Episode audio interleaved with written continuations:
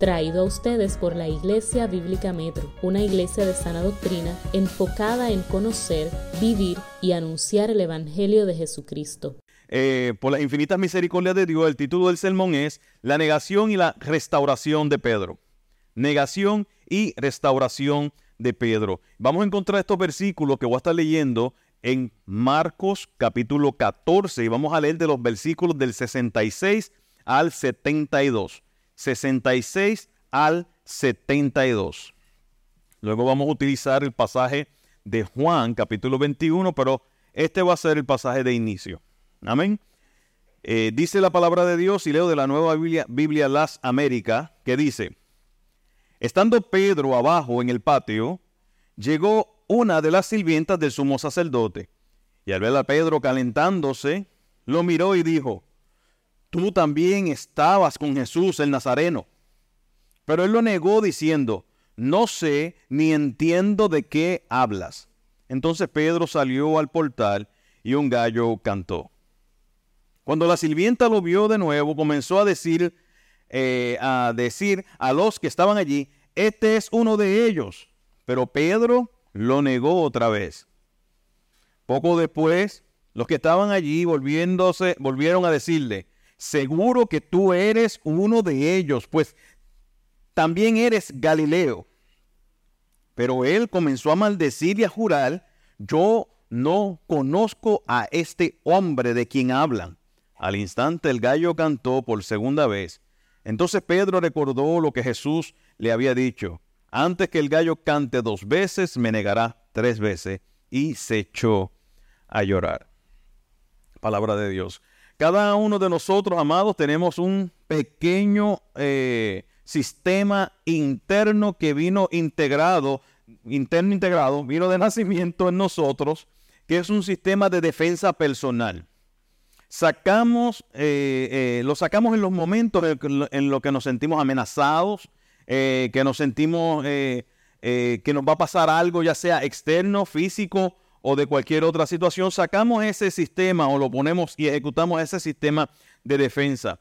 Hay un libro que se llama Llamamiento Peligroso de Paul David Tripp y le dice a ese eh, sistema interno de defensa, le dice nuestro abogado personal o nuestro abogado interno, que siempre sale a la defensa por nosotros mismos. A veces este licenciado que tenemos dentro nos, nos miente a nosotros nos engaña a nosotros, haciéndonos creer la mentira de que estamos mejor cuidados por ese abogado interno que está el mejor cuidado en las manos de Jesucristo. Y eso nos pasa porque tenemos eso en nuestro corazón, nos queremos defender. Puede ser que algo así le haya pasado al apóstol Pedro, creyendo la mentira que podría estar mejor protegido con su propia defensa que estar en las manos de nuestro Señor Jesucristo. Y hoy vamos a ver eh, cómo Pedro negó a Jesús delante de los hombres. ¿Qué elementos nos alejan, nos alejan de la gracia de Dios y la gracia de Jesús aplicada a la restauración de Pedro? Así que vamos a estar viendo esos tres puntos como buen bautista que siempre tenemos tres puntos. No sé por qué. A mí me lo enseñaron así, yo sigo para adelante. Miren, amados, para darle un contexto, este, para darle un contexto, primeramente el capítulo 14 de Marcos, y quise usar Marcos, hay otros, esto se narra en otros, en otros, en otros eh, textos, pero eh, eh, Marcos está dirigido a, la comunidad romana de su época. Los romanos no les gustaba estar escuchando qué podía decir un sirviente o un, o un siervo, y este es el siervo, que se, el rey que se hizo siervo. Entonces se le llama el, evangelio de acción porque está todo muy rápido, muy corrido. Y en el Evangelio de Marcos, en el capítulo 14, el 13 está espectacular. Yo espero que lo hayan leído, lo repasen y lo vuelvan a usar. Pero el, el 14 tiene una serie de, eventos que ocurren tan corridos eh, que por eso se le llama el, Evangelio de, de, la acción, que son del 1 al 72, son 72 versículos y narran todo lo que ocurrió tomándose unos detalles muy específicos. Por ejemplo, del 1 al 21 tenemos cuándo fue el complot que se hizo para arrestar a Jesús. porque no querían que siguiera enseñando. Yo entiendo que todos lo saben. Pero mientras se estaba dando eso, de que había un complot para arrestar a Jesús entre los sacerdotes, los escribas y los ancianos, a la misma vez estaba Jesús sentado con los discípulos y instituyó la cena del Señor y lo vemos del capítulo 14 del 22 hasta el 31. Inmediatamente termina la cena y se instituye la cena del Señor. Los discípulos se van a un monte a cantar y allí cantaron unos salmos, que se entiende Salmo 112, 113, lo cantaron. Y a la misma vez también allí Jesús eh, eh, se narra también la traición de y el arresto, no, perdón, antes del arresto de Jesús, eh, ellos, entonces Jesús ora en Getsemaní. Después de esos cánticos, Jesús se lleva a tres de sus discípulos y empieza a orar en, el Getsemaní. Este evento de la oración del Getsemaní es tremendísimo para trabajar con nuestros corazones, para trabajar con nuestra humildad. Y todo esto está pasando en el capítulo 14. Eh, Jesús había hablado con los discípulos, eh, me voy a orar a la parte, él se fue a orar, Señor, pase de mí esta copa, pero sin embargo cuando regresó a ver los discípulos, ¿cómo estaban los discípulos? ¿Sí recuerdan? Estaban durmiendo los discípulos. Y él les dijo unas enseñanzas y volvió a orar, Señor, pase de mí esta copa, pero que no se haga mi voluntad, sino la voluntad tuya del Padre Celestial que está en los cielos. Y él estaba obedeciendo todo lo que había aconsejado el Padre Celestial en el Antiguo Testamento. Entonces luego de eso es que llega la traición y el arresto de Jesús, al quien Jesús le llamó amigo. Usted sabe que Jesús le lavó los pies a Judas sabiendo que Judas lo iba a traicionar. Usted sabía eso. Nosotros también debemos hacer y tener esa misma actitud. Nosotros no tenemos enemigos. Nuestro enemigo es el diablo, el mundo y yo mismo. ¿Y sabe cuál es el que está más cerca de nosotros? Yo mismo. Yo este, saco ese abogado. Yo también tengo ese abogadito adentro. No se crean que eh, son ustedes. Yo lo tengo adentro. Un abogado defensor que no me sirve para nada realmente pierde todos los casos, pero tengo un abogado que los gana todos. Amén. Nuestro Señor Jesucristo. Pues eh, Jesús fue traicionado por Judas y arrestado. Eso está en los versos 14 del 43 al 50. Hay una narración en ese mismo versículo, capítulo, que solamente está en Marcos, que es que hay un joven que huye eh, en un momento dado casi, casi desnudo. Y se entiende que es el mismo Juan Marcos que iba de camino, mirando de lejos, y cuando vinieron a arrestarlo, o, a arrestar a Jesús y vio todo el tumulto de personas, entonces se asustó y dejó toda la copa por allí y siguió cogiendo para otro lado. Se nota que no era puertorriqueño, el puertorriqueño no sale así cogiendo sin copa. Jesús también se presenta en este capítulo, Jesús ante el consejo, ante el concilio, que injustamente se había preparado a menos de una pocas horas de haber terminado el día y también había sido eh, solicitado ilegalmente, de manera ilegal. Se, reunieron de forma ilegal para eh, estar en ese concilio, en ese juicio eh, injusto que se hizo contra Jesús. Entonces, de, de todo ese capítulo 14, entonces que llega la negación de Pedro, que empieza en el versículo 66 y termina en el versículo 72, que fue el que acabamos de leer. ¿Qué ocurre? La negación de Pedro. Este es el primer punto. Esto es uno de los eventos que más fuerte haya podido ocurrir en cualquiera de los discípulos de Jesús. En cualquier momento que, eh, que hayan pasado diferentes pruebas, no ha habido una tan fuerte como la que pasó Pedro en este momento. En esta narración debemos, no debemos olvidar quien escribe o se cree que quien escribe el evangelio de que inspira el evangelio de Marcos es Marcos nutriéndose de las enseñanzas de Pedro. Marcos nutriéndose de las enseñanzas de Pedro y se entiende que es uno de los primeros evangelios escritos. Lo interesante de esto es por qué Pedro narra y permite que este evento tan vergonzoso, tan fuerte para él, sea narrado y explicado de parte de él hacia Juan Marcos, un discípulo. Debemos preguntarnos eso, ¿por qué Pedro quiso que esto estuviera allí? Primeramente porque Dios es quien lo inspiró. Y nosotros creemos que la Biblia es la palabra de Dios, que no tiene errores, que no se contradice y que es relevante. Es relevante. Así que es porque Dios lo quiso. Y segundo, eh, eh, porque la respuesta eh, con relación a esta pregunta es que Pedro aprendió una gran lección que Dios quiere que nosotros también la aprendamos de él. Esas son las respuestas de las preguntas. Y vamos a ir a, esa, a esos puntos de la primera, segunda y tercera negación. Pedro, en la primera negación, niega que conoce a Jesús.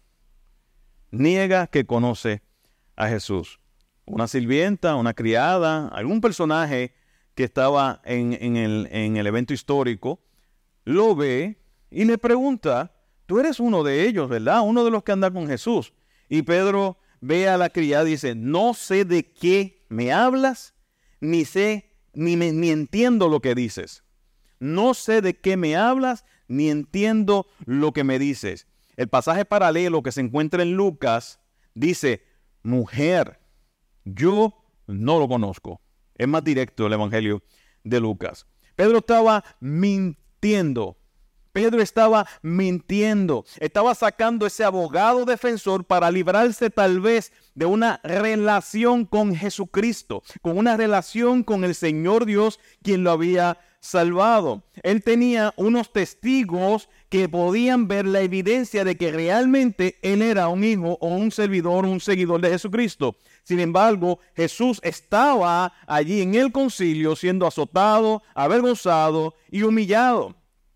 Y ahí estaba en el mismo lugar, cerquita de todo esto, estaba Pedro negando a nuestro Señor Jesús. Las acusaciones contra Pedro comenzaron a surgir, empezaron a salir muchas acusaciones, empezaron a hacer murmuraciones. Usted dice, pastor, por eso no está en el texto. No, pero a lo mejor eran puertorriqueños y empezaron a chismear como siempre hacemos, ¿verdad? Y estaba todo el mundo diciendo, mira lo que dijo la criada, mira lo que estaba haciendo a él, mira lo que está ocurriendo por aquí. Empezaron a llover. Usted sabe que, que en un momento tan difícil como que estaba pasando Jesús, cualquiera de sus discípulos se hubiera asustado.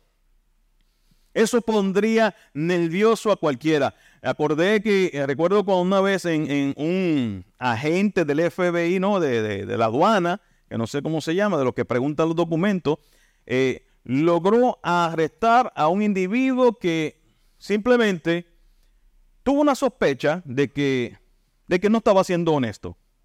Las preguntas que los que han viajado de forma internacional, eh, hay, un, hay una aduana, yo no sé, la gente de la aduana que está allí con un, agente federal, te hace unas preguntas y algunas preguntas son un poco incómodas. Son un poco incómodas. Yo les voy a preguntar, ¿quién de ustedes no se pone nervioso cuando pasa por ahí? Yo me pongo nervioso y yo no tengo nada que ocultar.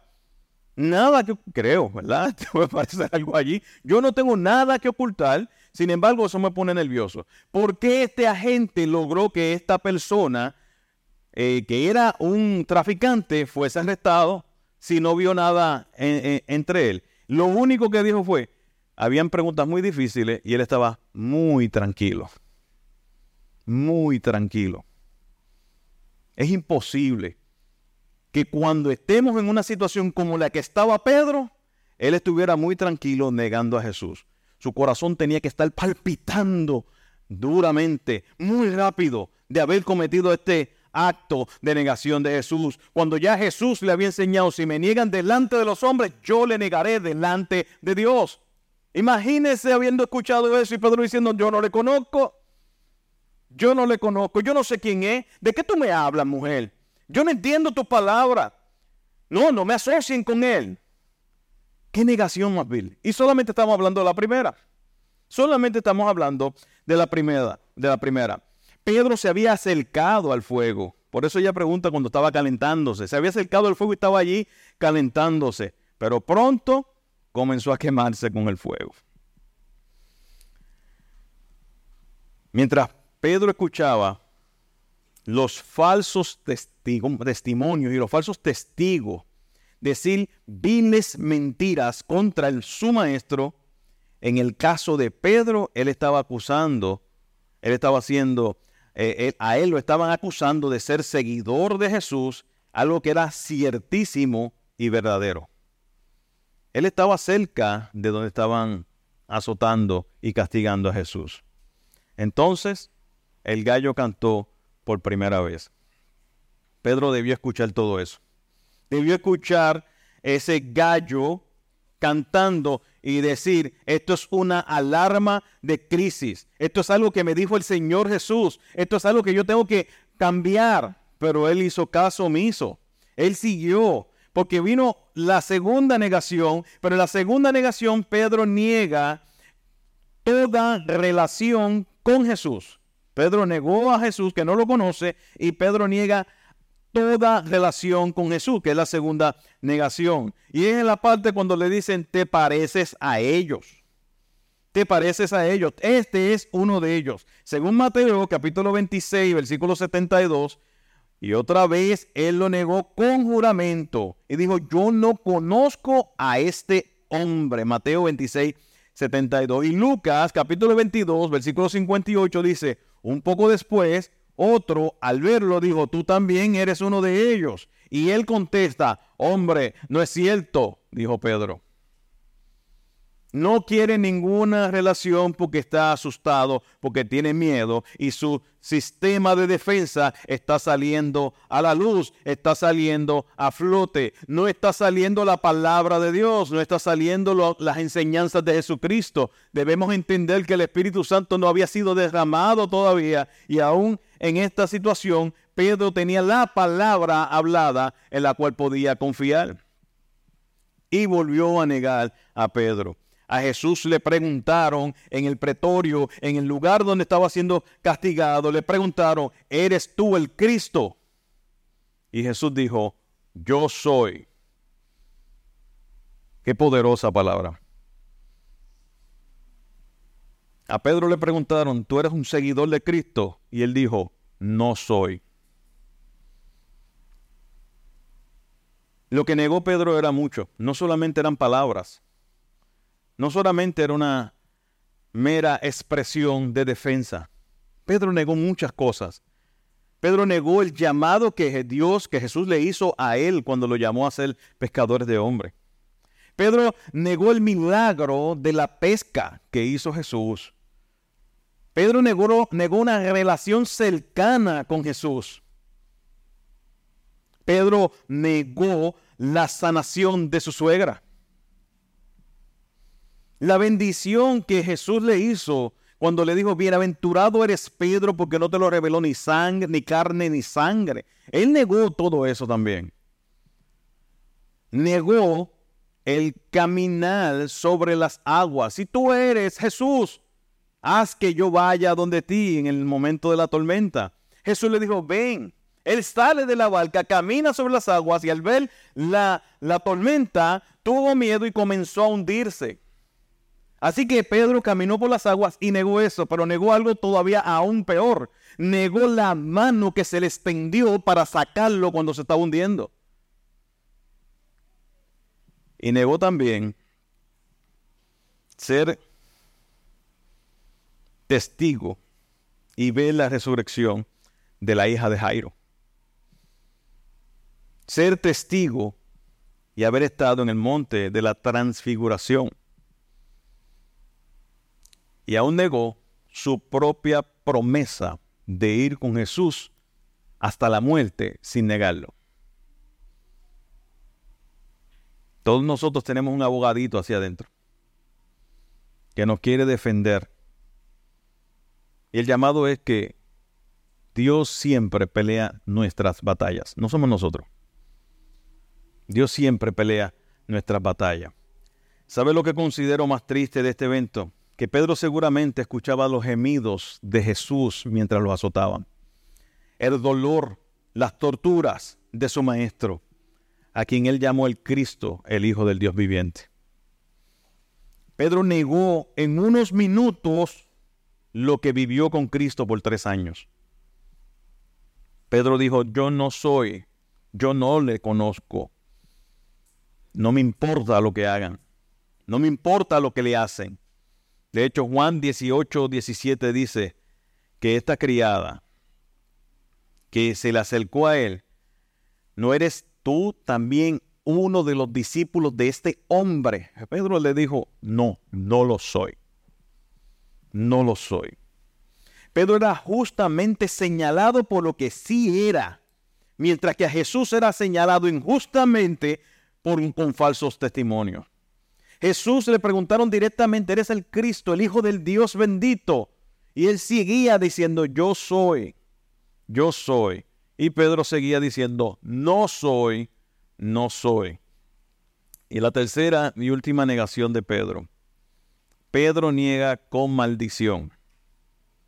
Pedro niega con maldición. La palabra maldecir eh, eh, significa traer sobre sí anatema. O sea, traer de, destrucción y, maldición sobre sí mismo. Así que Pedro cuando lo niega con maldición, Pedro es lo que está diciendo es que Dios traiga sobre mí su ira si yo no digo la verdad. ¿Cuántas veces nosotros decimos, no, yo estoy siendo mentira? Y nos vamos hasta, hasta el cuello diciendo que es verdad. Yo soy de Santa Isabel, natural de Santa Isabel. Y hay veces que nosotros decimos unas mentiras que no las creemos. Voy a dar una ilustración, no está en mi bosquejo, pero se la voy a, recordar. Yo no había nacido, con lo que voy a contar, yo no había nacido. Había un teatro, un cine en la plaza de Santa Isabel y había una fila bien larga. El teatro, el cine, está a 15 minutos caminando del malecón de Santa Isabel. Tú sales de la plaza, caminas 15 minutos y, y, si caminas 16 los pies se te meten en el agua. Así de cerca está. 15 minutos caminando hacia el malecón y que una persona, desconozco, esto tal vez una historia de leyenda, una urban legend, no sé, una persona vio la fila que había tan larga en el teatro y dijo, mira, en el malecón cogieron una tintorera. Eh, ¿Sabes lo que es una tintorera, verdad? No. Es que esto es metro. es una, la hembra del tiburón. La hembra del tiburón. Dijo, cogieron una tintorera de tres metros. Y la gente, sí, y, él sí, era mentira. Y la gente, de verdad, y salieron de la fila del cine y se fueron todos a ver eh, eh, eh, la tiburón hembra para allá. Y quedó la fila tan, el área tan limpia que él mismo dijo, oye, ¿será verdad que cogieron una tintorera? Jancó a mirar si era verdad lo que estaba diciendo. A veces nosotros nos creemos nuestras propias mentiras. Esto le estaba pasando allí a Pedro. Empezó a creérselo. Pero él no podía negar lo que ya es. Él no podía hacer eso. Él trajo maldición sobre sí, diciendo, mira, si yo no estoy diciendo la verdad, que Dios derrame toda su vida sobre mí. Él no sabía lo que estaba diciendo. Porque como dice el pastor Otto Sánchez, el pecado embrutece. El pecado embrutece. No nos hace más sabios, no nos hace más, eh, intelectuales, no nos hace lucir bien, nos hace lucir peor.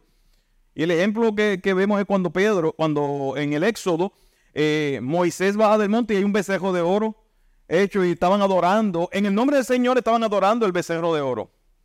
Y Moisés cuestiona a quién, a su hermano Aarón, pero verá, tú no estabas acá, lo que pasó aquí.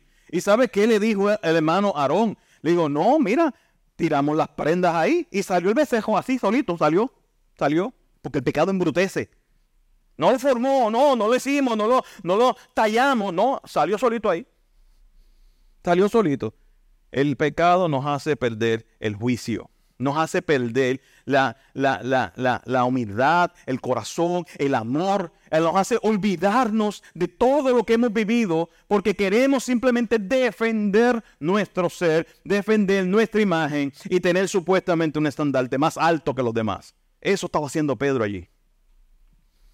Ah, por si acaso, eh, Pedro estaba, había negado que lo conocía, había negado toda relación con él y por si acaso lo niego con maldición.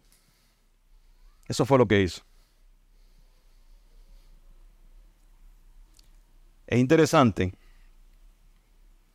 que los que acusaban a Pedro de ser seguidor de Jesús, lo acusaban porque lo habían visto con Jesús probablemente porque parecía a Jesús y porque hablaba como Jesús. Hoy día hay cristianos que es al revés. Tienen que convencernos de que son cristianos. Pedro no quería ser reconocido como un seguidor de Jesús. Y hoy día hay cristianos que dicen ser cristianos y tú lo dices, ¿pero en serio tú eres cristiano? Y tiene que montar un caso para que convencerme a mí de que realmente es cristiano. O convencernos a todos nosotros. Esto es lo que está pasando hoy. La palabra de Dios siempre es buena y nos llena. Pero amado hermano, si nosotros no estamos reflejando a Cristo como lo estaba haciendo Pedro, aunque lo negó, algo está pasando en nuestro corazón. Algo está pasando en nuestra mente. Cuando el gallo cantó la segunda vez, dice el texto que Pedro se echó a llorar. Versículo 72 del 14, de Marcos 14. Al instante, un gallo cantó por segunda vez. Entonces Pedro recordó lo que había dicho antes. Antes que el gallo cante dos veces, me negará tres veces y se echó a llorar. Algunos creen que mientras Pedro le estaba contando eso a Juan Marcos, él probablemente se echó a llorar también de nuevo. Lloró amargamente cuando cayó en sí y vio lo que había ocurrido, pero también probablemente algunos creen que cuando le estaba contando a Marcos se volvió a echar a llorar allí mismo. Volvió a llorar en ese lugar. si vamos a aplicar algo de lo que hemos visto, a nosotros se nos nota que hemos andado con Jesús. Se nos nota que nos que hemos pasado tiempo con su palabra o que simplemente no te pareces a Jesús o no nos parecemos a Jesús. En contraste con los que dicen que son cristianos hoy, que tienen que convencernos a nosotros. Pedro lo negó a pesar de su realidad, lo negó a pesar de su identidad y lo negó a pesar de su parecido con su maestro. Pedro tenía unas dificultades, ¿verdad? Y, yo las voy a mencionar. Pero dice Juan 13:38, porque Pedro le dijo, yo iría hasta la muerte contigo. Pedro le dijo eso. Como decirle, yo moriría por ti. ¿Cuántas veces decimos morimos? Queremos y morimos por Cristo. Vayamos hasta donde sea por Cristo, pero a veces nos tardamos en llegar a la iglesia. O llegamos tarde. Pero queremos morir por Cristo. Queremos morir y hacer lo que sea por Cristo. Pero las cosas pequeñitas y sencillas todavía nos falta mucho. En Juan 13, 38, Jesús le respondió, tú darás tu vida por mí. Él no sabía lo que estaba diciendo. A veces nosotros no sabemos lo que estamos diciendo. Tú darás tu vida por mí. Si cuando la profecía hablaba de que tú eres el Cristo, el Hijo del Dios viviente, Él iba a dar la vida por su pueblo escogido, por su nación santa, por aquel pueblo que es real sacerdocio, pueblo adquirido por Dios.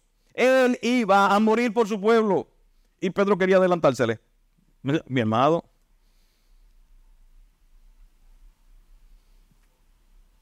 Ahí le dijo que no cantara el gallo dos veces antes que me niegues. Tú me niegues tres veces. Ahora, ¿cuáles fueron las razones de que Pedro lo negó? ¿Por qué Pedro negó a Jesús? Hay varias razones. Estos son los elementos que expliqué al principio. Pedro se creía autosuficiente.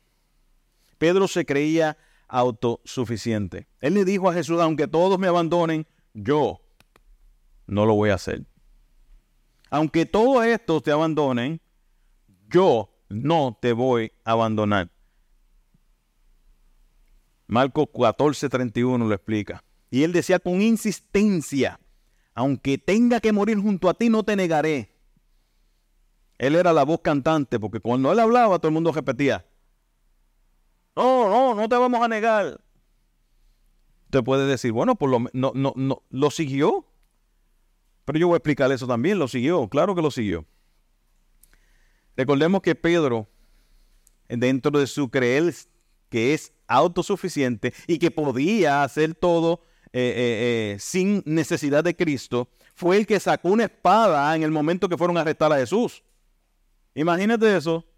Y le, corta la oreja a un, a un, a un guardia eh, Jesús lo sana y le dice a Pedro, el que de espada vive, a espada morirá. ¿O acaso Jesús no podía llamar una legión de ángeles que lo vinieran a defender sin que él tuviera que sacar una espada? El Evangelio de Juan narra que cuando dijeron, ¿dónde está el Cristo? ¿Dónde está Jesús de Nazaret? Cuando él dijo, yo soy, todo el mundo se cayó para atrás. Y ellos tuvieron la osadía de pararse y venir a gestarlo. Ese es el poder de su palabra. El poder de su palabra. Y Pedro coge y saca una espada. Yo imagino a Jesús y mira este con este cuchillito. Como si yo no tuviese una legión de ángeles para poder aplastar a todo esto. Es más, con yo decir yo soy, todos se caen para atrás. Solamente usar mi palabra. Y él saca un cuchillo. Jesús vino a morir por nuestros pecados. Jesús vino a rescatarnos del pecado y de la muerte. Pedro no podía defender eso, ni podía evitarlo. Así que Pedro tenía autosuficiencia. Él creía que él tenía un montón de poder, tanto poder que él podía salir a defender a Jesús. Ese fue el primer elemento que hizo que Pedro cayera en esa negación. Él se creyó autosuficiente. Segundo, Pedro no oró. No oró. Sin la oración, pues por supuesto que iba a entrar en tentación. Pedro no oró. Recuerdan que cuando Jesús estaba en Getsemaní, que se fue a orar un poco más aparte de ellos, regresó y los encontró durmiendo. Está bien, tan cansado y todo, pero Dios le dijo, oren. Le dijo, oren. Pedro eh, eh, este, le dijo, venen y oren para que no entren en tentación. El espíritu está dispuesto, pero la carne es débil. ¿Sabe qué? Jesús fue a orar de nuevo allá, Padre, pasa de mí esta copa y cuando regresó los encontró durmiendo de nuevo. Así que él se creía autosuficiente y tampoco oró. Y la falta de oración es una falta de dependencia de Dios. Tercero, Pedro tampoco creyó en la palabra de Dios. Pedro no creyó en lo que Jesús le había dicho y lo que Jesús dice es palabra de Dios. Lo que Jesús habla es palabra de Dios. Jesús le dijo en, 14:31 que lo iban a negar. Que lo iban a negar. Jesús le había dicho, Pedro, esto es interesante. Satanás está pidiéndote para zarandearte como a paja, dice la versión Reina Valera del 60. Para manipularte. Esto es interesante, porque Satanás le está pidiendo permiso a Jesús, es decir, que Jesús tiene una autoridad sobre Satanás, y le pide, déjame zarandear a Pedro, déjame tentarlo, déjame sacudirlo. Y la respuesta de Jesús hacia Satanás, hacia Pedro, cuando le dijo, le estoy contando este evento, un evento espiritual, donde, donde eh, hay una conversación entre Satanás y Jesús, y, le dice a Pedro, y yo estoy orando para que tu fe no falte. Entonces, ¿qué le dijo Pedro? ¿Qué le dijo Jesús a Satanás? ¿Cuál fue, cuál habrá sido la respuesta lógica de Jesús a Satanás? Pedro, Satanás te está pidiendo para zarandearte como a paja, pero yo estoy orando para que tu fe no falte. Pero Jesús le dijo que sí, zarandéalo. Zarandéalo. Yo voy a orar a interceder por él. Y Pedro dijo, no, no tienes que orar. Tú no tienes que orar, yo puedo. Yo, mira, yo voy hasta la muerte si tú quieres. Hasta donde sea. Aunque todos estos te nieguen, yo no te voy a negar. Tú no tienes que orar, Señor. Y ahí Jesús le dijo, antes que el gallo cante dos veces, tú me vas a negar tres. Es decir, que si lo que Jesús dice es palabra de Dios y lo que Jesús dice se hace, entonces esta palabra se tenía que cumplir tal como Dios la reveló. Y Pedro no confió en esa palabra. Cuarto, Pedro andaba en mala compañía. Pedro andaba en mala compañía se alejó de Jesús de dos formas. Se alejó físicamente y lejos en su corazón. Se juntó a calentarse. Mire con quién se calentó, con, calentaba. Con los guardias que agitaron a Jesús. El mismo que sacó una espada para atacarlo, ahora estaba cogiendo un fueguito, cogiendo este, calor con ese fuego y se juntó con ellos y se quedó con ellos y seguía a Jesús de lejos. Dice Marcos 14, 54. Pero Pedro, Pedro lo siguió de lejos dentro del patio del sumo sacerdote y se sentó con los guardias a calentarse con el fuego. ¿Cuánta, y una aplicación. Nosotros, amados hermanos, olvidamos los medios de gracia. Cuando olvidamos los medios de gracia, pensamos que nosotros tenemos ese poder para poder hacer las cosas sin en Cristo y Dios, el Dios vivo. Nos alejamos de la oración, nos alejamos de la suficiencia de la palabra, nos alejamos y nos creemos que somos autosuficientes, que podemos hacer las cosas sin Cristo y después empezamos a tener mala compañía, aquellos que nos aplauden las cosas que nosotros hacemos mal. Y cuando nosotros somos aplaudidos por el mundo, recuerda que estamos siendo aborrecidos por Dios.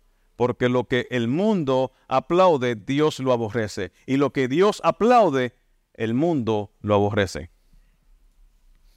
Nosotros hoy día y hay cristianos que olvidan los medios de gracia para servir a Cristo y terminan negando lo que son. Ustedes han escuchado esto, esta frase, yo soy cristiano, pero estoy apartado.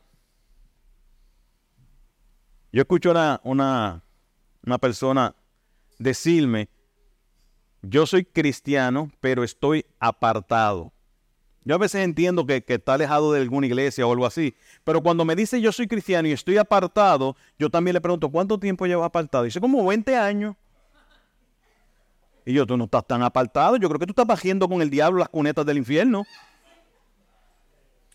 Porque la realidad, amado hermano, es que Dios al que salva lo, lo trae para atrás, lo regresa. 20 años apartado, mira, los apartados, ¿saben dónde están? En el correo. Allí están los apartados. La iglesia tiene su apartado, yo tengo el mío en mi casa. Allí están los apartados. O eres cristiano o no lo eres. Aquí no hay términos medios. Nadie está medio muerto. O estás muerto o estás vivo. No hay, no hay términos medios. Pero ¿qué pasa? Si yo me olvido de los medios de gracia, la oración, la lectura de la palabra, congregarme, la comunión, yo voy a terminar así y es probable que situaciones de crisis ocurran para probar quiénes son los de Cristo y quiénes no, como ocurre en la carta de Corintios capítulo 11. ¿Hay disensiones entre ustedes? Sí, mira, de esas disensiones, de esas situaciones, ¿sabes qué? Va a aflorar el pueblo de Dios y se va a apartar el que no es de Dios. Y después va a decir, yo llevo 20 años apartado Llevo 20 años apartado. Los medios de gracia son la oración, Pedro no oró, la lectura de la palabra, Pedro no le creyó a Jesús, la comunión, congregarse con los hermanos, no con el mundo. Pedro se juntó con los enemigos de Jesús. Y ahora lo negó tres veces. Pero no se quedó ahí. La restauración de Pedro no, yo, yo, yo, yo iba a titular esto una restauración sin igual. Una restauración sin igual, pero no podía hablar de una restauración sin igual sin hablar cuál fue la situación que se dio con Pedro y el pecado que, que trabajó en él, en su corazón. La restauración de Pedro se encuentra en Juan capítulo 21, 15 al 17, lo voy a leer muy rápido. Y dice, cuando, se cuando acabaron de desayunar, Jesús le dijo, Simón Pedro, le dijo a Simón Pedro, Simón, primera de eh, Juan capítulo 21 del 15 al 17. Simón, hijo de Juan, ¿me amas más que esto? Sí, Señor, tú sabes que te quiero, le contestó. Pero Pedro, eh, le contestó Pedro, Jesús le dijo, apacienta mis corderos. Volvió a decirle por segunda vez, Simón, hijo de Juan, ¿me amas? Sí, Señor, Tú sabes que te quiero, le contestó Pedro. Jesús le dijo, pastorea mis ovejas. Jesús le dijo por tercera vez, Simón, hijo de Juan, ¿me quieres? Pedro se entristeció porque, porque era la tercera vez que le dijo, ¿me quieres? Y le respondió, Señor, tú lo sabes todo. Tú sabes que te quiero. Apacienta mis ovejas dijo Jesús. Un dato que no narra Marcos es que en Lucas 22, 61, eh, después de la negación de Pedro cantar el gallo, dice Lucas, el Señor se volvió y miró a Pedro.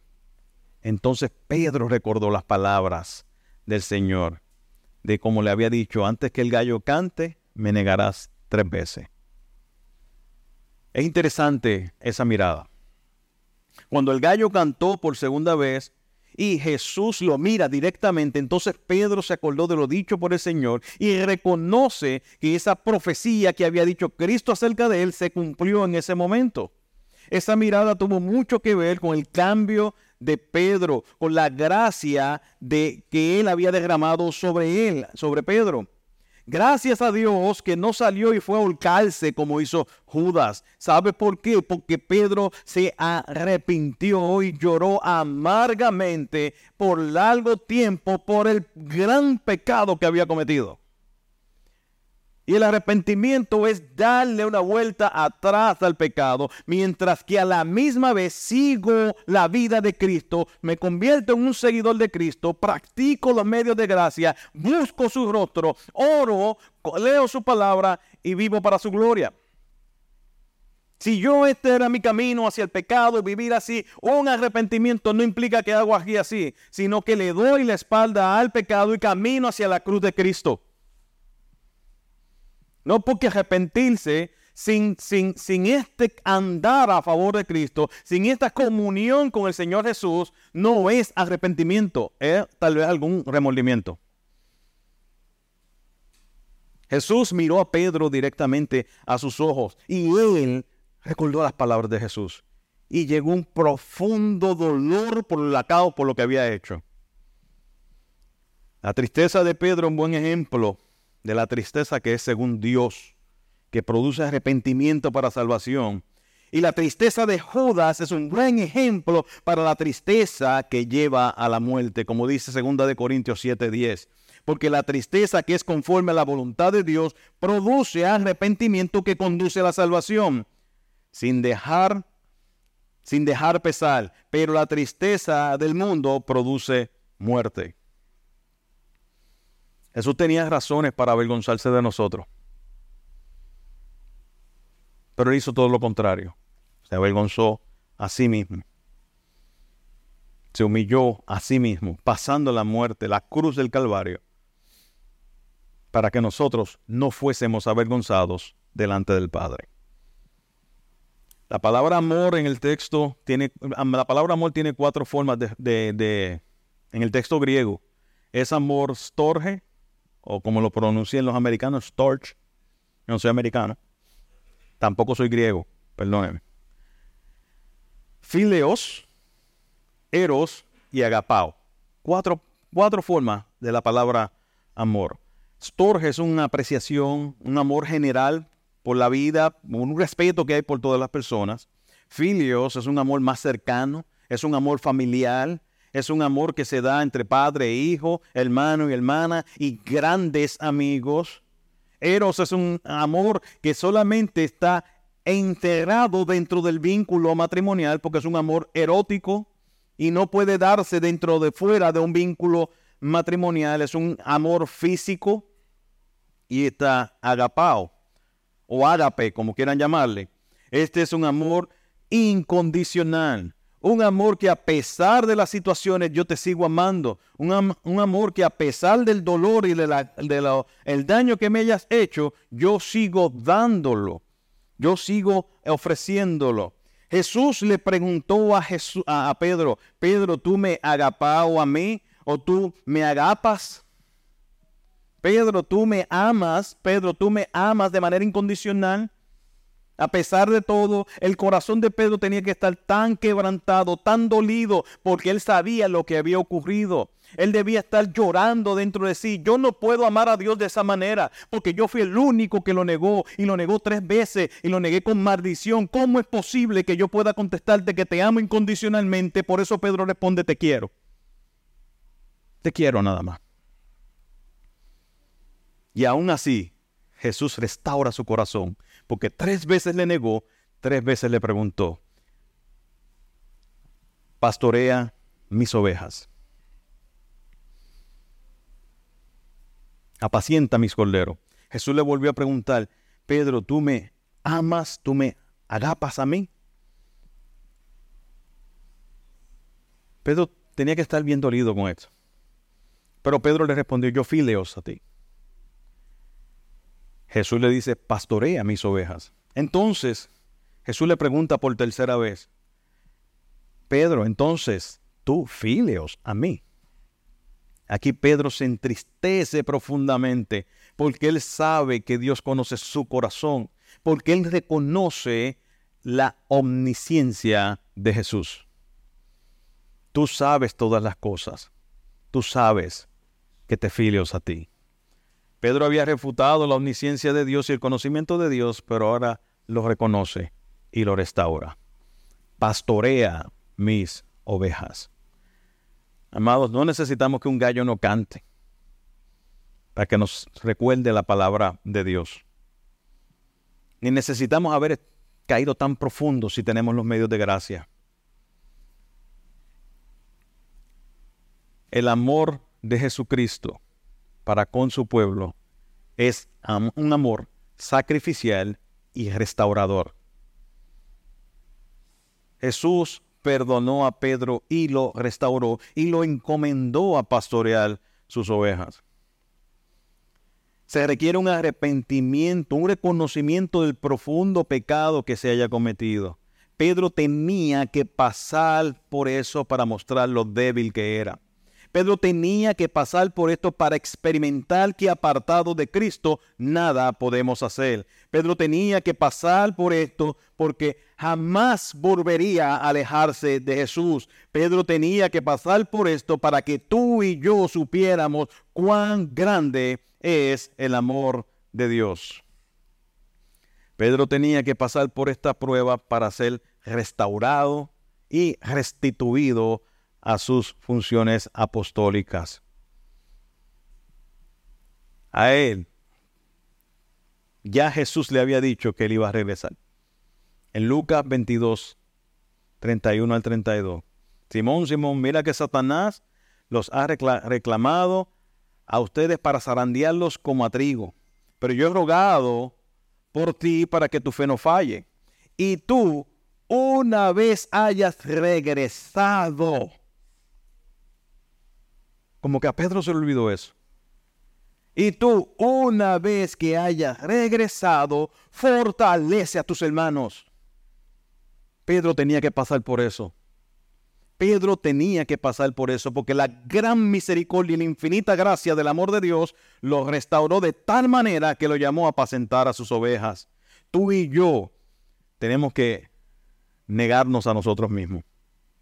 Y tú y yo muchas veces negamos a Jesús a veces no con la boca, pero a veces con un silencio vergonzoso cuando realmente debemos proclamar su palabra. Ya concluyendo, amado. Y espero que el Señor le haya hablado a su corazón. Concluyo con una ilustración que aprendí hace varios años. El presidente, en la época del presidente Ronald Reagan, los presidentes viajan en un avión muy especializado, el Air Force One le llaman, y el hombre que estaba encargado de echarle combustible al avión no le echó la cantidad suficiente para el vuelo que tenía que echar, que tenía que hacer. Y como esto es, ellos arrancaron y salieron y el vuelo presidencial tuvo que hacer una parada de emergencia porque se le acabó la gasolina. El aterrizaje de emergencia le costó al gobierno federal poco más de un millón de dólares. Y usted dice, pero un aterrizaje, no, es que no iba a aterrizar cualquier persona, iba a aterrizar el presidente. Se activó el Air Force, la fuerza aérea de los jets se activó para que él aterrizara y echar gasolina, o combustible, ¿verdad? Bueno, no es gasolina. Se activó el servicio secreto para que el lugar donde él estuviese, entonces estuviese seguro. Se cerró el aeropuerto para que el Air One aterrizara. Y el FBI estaba en todas las compuertas de ese aeropuerto. Porque a una persona se le olvidó echar la cantidad suficiente. El presidente, después de haberle todo hecho todo eso, quiso conocer a la persona responsable de echar gasolina. ¿Usted sabe para qué? Ustedes casi no hablan, ¿verdad? Cuando hacen preguntas del púlpito. ¿Tienen una idea de para qué quería conocerlo? El presidente, la persona dijo, bueno, si mi presidente me quiere conocer, esto es para despedirme. Ya, hasta aquí llegó. El presidente fue y quiso conocerlo y él le dijo, sí, ya yo sé. Quería despedirme en persona. Él le dijo, no, no, no te quiero despedir. Porque estoy seguro que jamás se te va a volver a, volver a olvidar echar el combustible suficiente. Tú eres el idóneo para ese trabajo. Eso fue lo que hizo Jesús con Pedro. Tú fallaste, pero ahora yo sé que no te vuelves a alejar de mí. Los medios de gracia de Jesús son tan restauradores, amado. Yo no merezco estar aquí de pie predicando su palabra. No lo merezco. Pero el Señor Dios ha restaurado mi alma y mi corazón. Y aún lo sigue haciendo. Su mano no se detiene. El apóstol Pedro había dejado de hacer unas disciplinas espirituales que jamás volvería a olvidar después de ser restituido, entre sus altas y sus bajas, se mantuvo fiel a Cristo. Literalmente fiel a Cristo. Y por honrar a Cristo, ni siquiera quiso que fuese crucificado como Él, sino que lo crucificaran boca abajo. Porque no era digno de tener la misma muerte que su Maestro. Asimismo, cuando uno ha reconocido cuán profundo ha sido nuestro pecado, y hemos sido restaurados, por lo menos sabemos que no queremos volver a estar donde estábamos, porque Dios y su infinito amor es un amor sacrificial que restaura el alma. Oramos al Señor.